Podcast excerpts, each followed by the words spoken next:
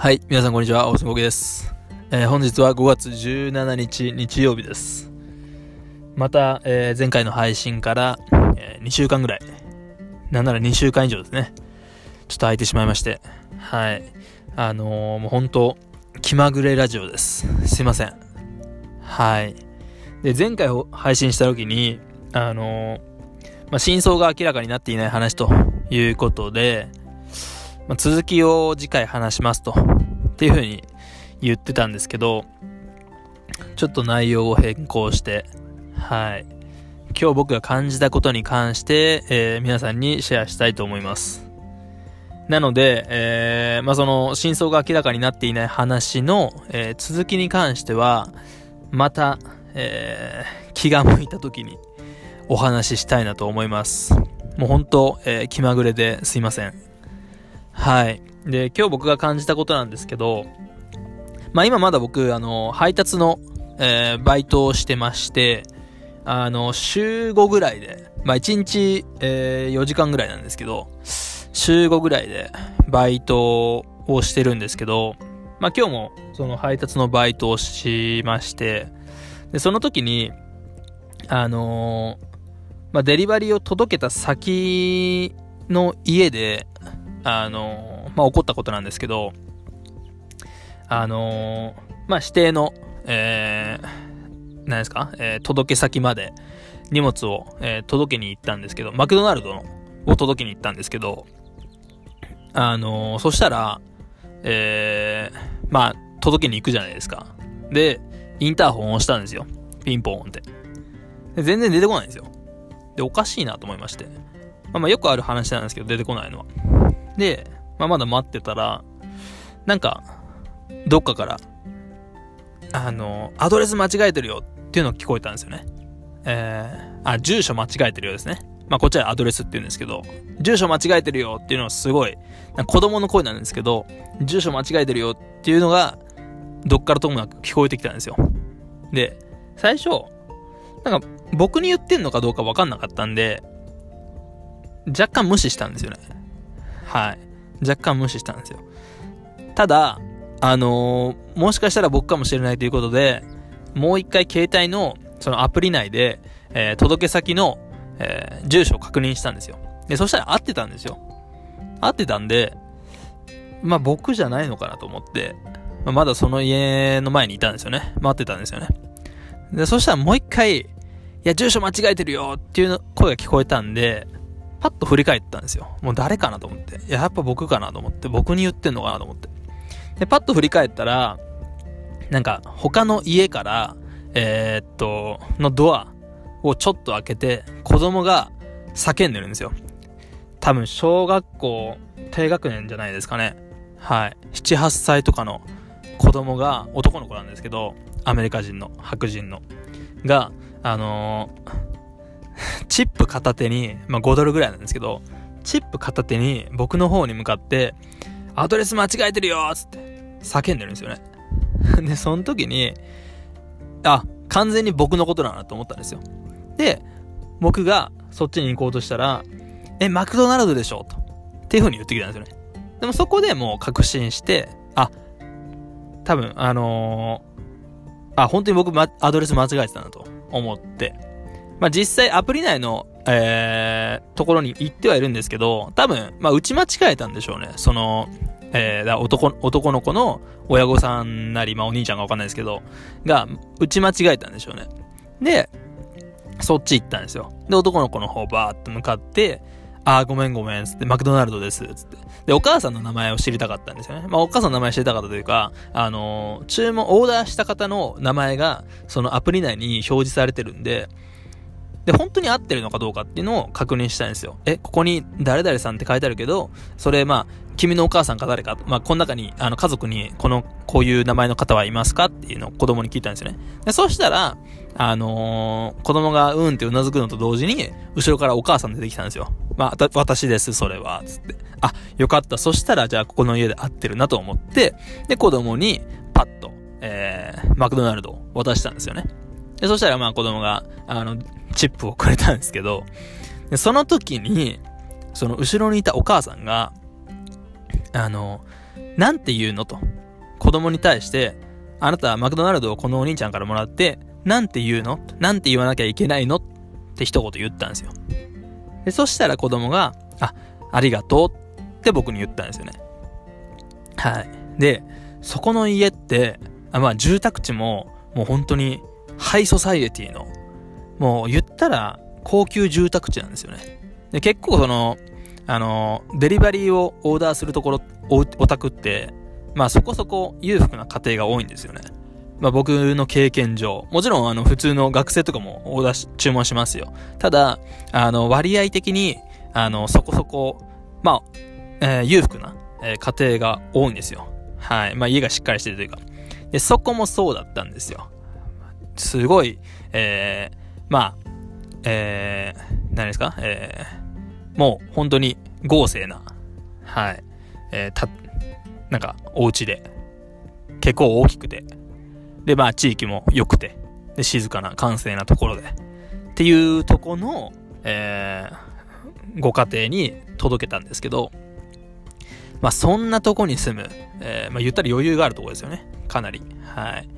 で多分まあ、旦那さんなり、えー、まあそのお母さんもそうですけど、すごいいい仕事に、職についてるんでしょうね。はい。で、そういう方が、あのー、まあ言ったら、僕配達員って、まあこれも後、後から話しますけど、まあ僕の中では、まあ申し訳ないですけど、まあ言ったらバイト。もうバイトとして僕も考えてたんで、まあだから早く、えー、こんなことしなくても、こんなことって言ったら失礼ですね。はい。ダメですね。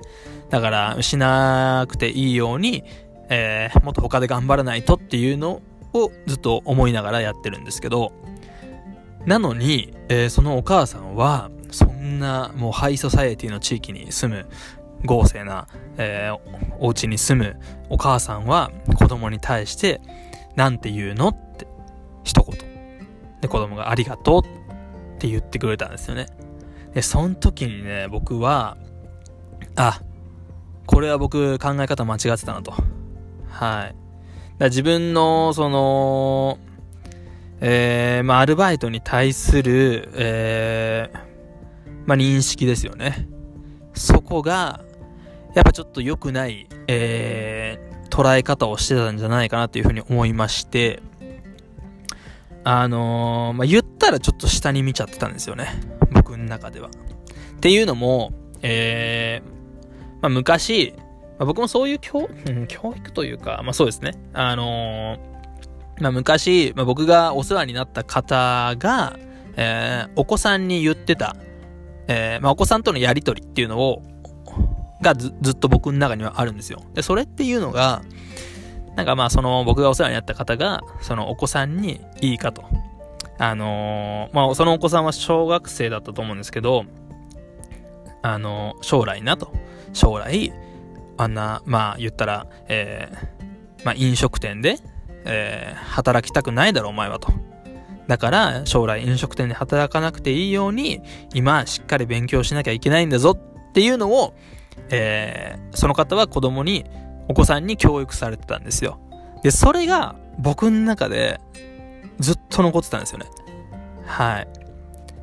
で、まあ、なんか、その方のせいにしちゃってますけど、まあ、もちろん、まあ、えー、まあ、何でしょう。まあ、他で、まあ、僕が、えー、まあ、これまで経験してきて、あのー、たところも、まあ、影響してると思うんですけど、あの、まあ、言ったら、えー、まあ、アルバイトとか、えー、まあ、申し訳ないですけど、ちょっと、飲食店とか、僕もまあ、大学時代ずっと、えー、4年間飲食店でアルバイトしたんですけど、まあ、そういうところで、あの、まあ、変な固定概念っていうのが自分の中にできちゃったんでしょうね。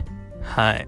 なので、まあ、何が言いたいかというと、ちょっとアルバイトに対する、アルバイトっていうのを軽視したんですよ。はい。あのだからこそ、えー、もう他でしっかり、えー、収入を得れるように頑張ろうとはなってたんですけど、あの、言ったらちょっと、えー、軽視しちゃってたんですよね、自分の中で。なんですけど、あのー、なんかそのお母さんの、えー、子供に対する、まあ、それも教育ですよね。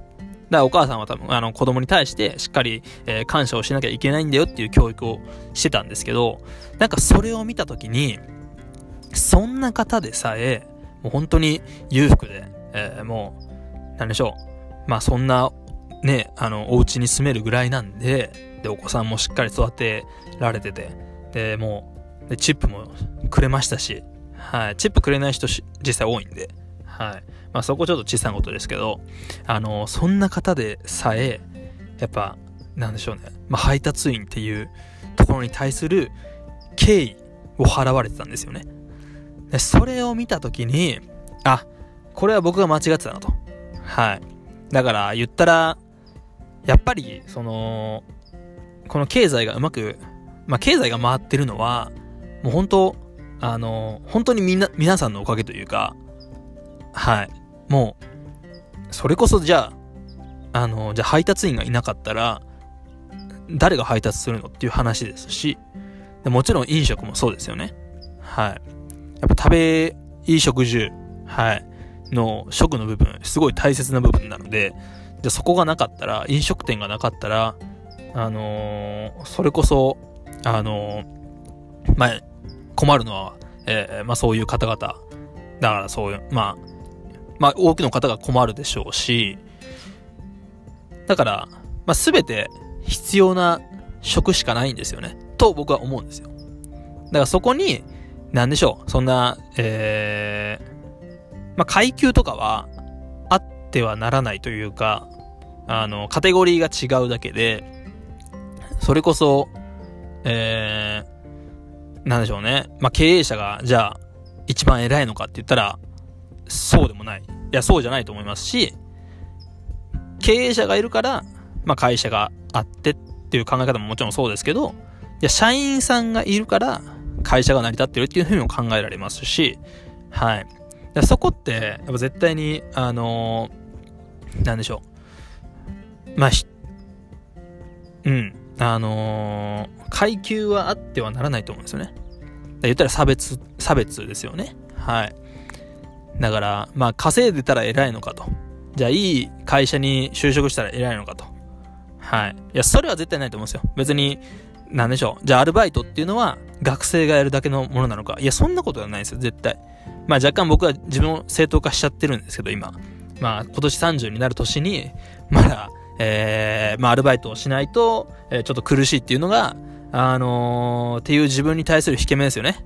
を感じてしまってるんで、あのー、まあ、若干自分を正当化してるのもあるんですけど、まあ、実際僕が今日ちょっと感じたことで、やっぱその、お母さんの、えー、言動を見て、あ、やっぱり自分の、その、まあ、えー、いろんな職、職業がありますけど、まあそれに対して若干どこかで、なんか、えー、まあ階級をつけてしまってた。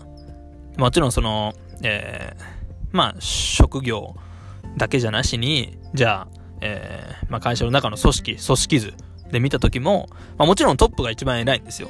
会社の組織図の中で見たら。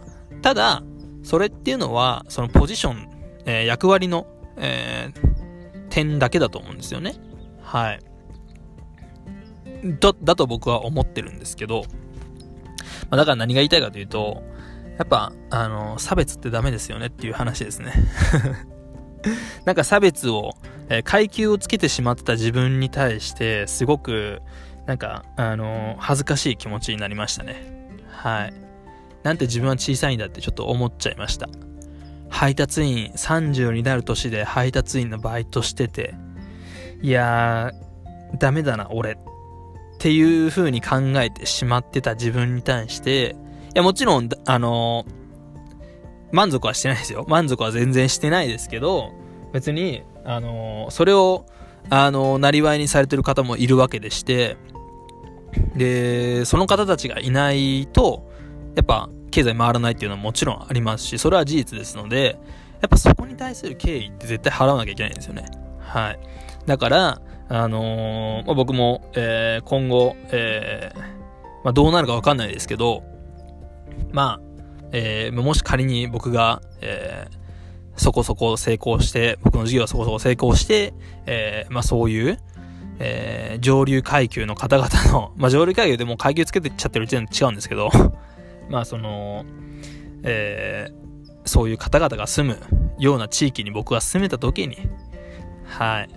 配達を、デリバリーをオーダーした時に、そういう配達員のお兄ちゃんが来た、来た際は、やっぱ敬意っていう、そこに対する敬意、自分も通ってきた道っていうのもありますし、はい。その方たちがいて、経済回ってるのも確かなんで、やっぱそういう方に対する敬意っていうのは絶対に、え持ち続けないといけないなというふうにすごい思いました。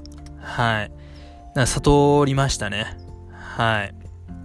悟りました。っていうのをちょっとまあシェアしたかったんで、えー、お話しさせていただきました。はい。えー、またちょっと15分ぐらいになっちゃいましたけど。